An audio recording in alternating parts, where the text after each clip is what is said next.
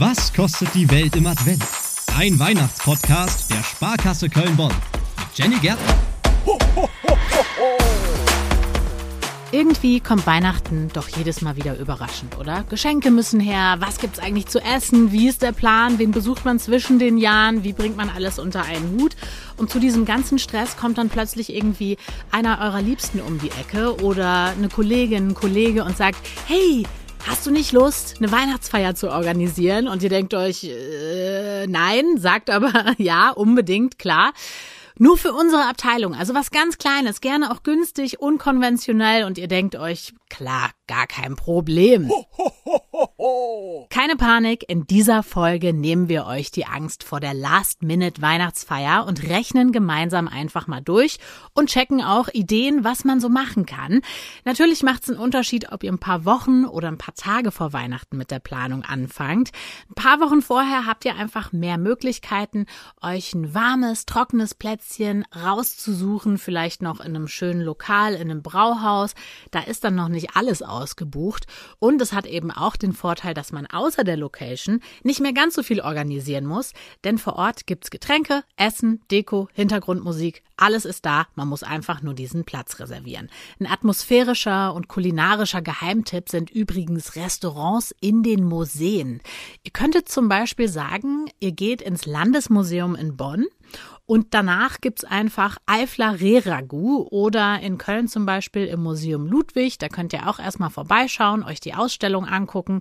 Und danach gibt's traditionelle Weihnachtsgans inklusive Wein für vier Personen zum Schnapperpreis von 199 Euro. Da kann man auf jeden Fall sehr, sehr gut vorbeischauen. Ich ganz persönlich liebe Museen, fände das eine gute Idee. Falls ihr aber lieber an der frischen Luft feiert und euch lieber so ein bisschen bewegen wollt, könnt ihr natürlich sagen, Schlittschuhlaufen wäre doch eine Idee oder vielleicht Eisstock schießen. Das ist eine richtig gute Feiervariante. Das kann man mit FreundInnen machen, mit KollegInnen. Und das Gute ist hier, man kann kurzfristig buchen. Bonn on Ice zum Beispiel, das ist eine Eisstockbahn. 85 Euro kostet es die Stunde. Da kann man die buchen. Und auch auf dem Heinzel Weihnachtsmarkt in der Kölner Altstadt kostet der Eislaufspaß zwischen 56 und 168 Euro. Glühweinstand, Imbissbuden, auch alles am Start. Von daher müsst ihr euch da auch nicht ums Essen oder Trinken kümmern. Ganz ohne Organisation und ohne Eintritt könnt ihr übrigens auch was machen. Und zwar könnt ihr in Köln einfach den Krippenweg mit über 100 Krippen besichtigen und gucken, wie andere Kulturen eigentlich Weihnachten feiern. Das finde ich eigentlich auch sehr schön, bringt auch natürlich weihnachtliche Stimmung mit. Ihr könnt da einfach Verpflegung mitnehmen, Kekse, Punsch und Co. und dann geht's los. Oder ihr verbindet diese Tour mit der Glühweinwanderung durch die Kölner Altstadt. Hier kostet ein Glühwein to go circa so 3,70 Euro und dann könnt ihr einfach weiterziehen.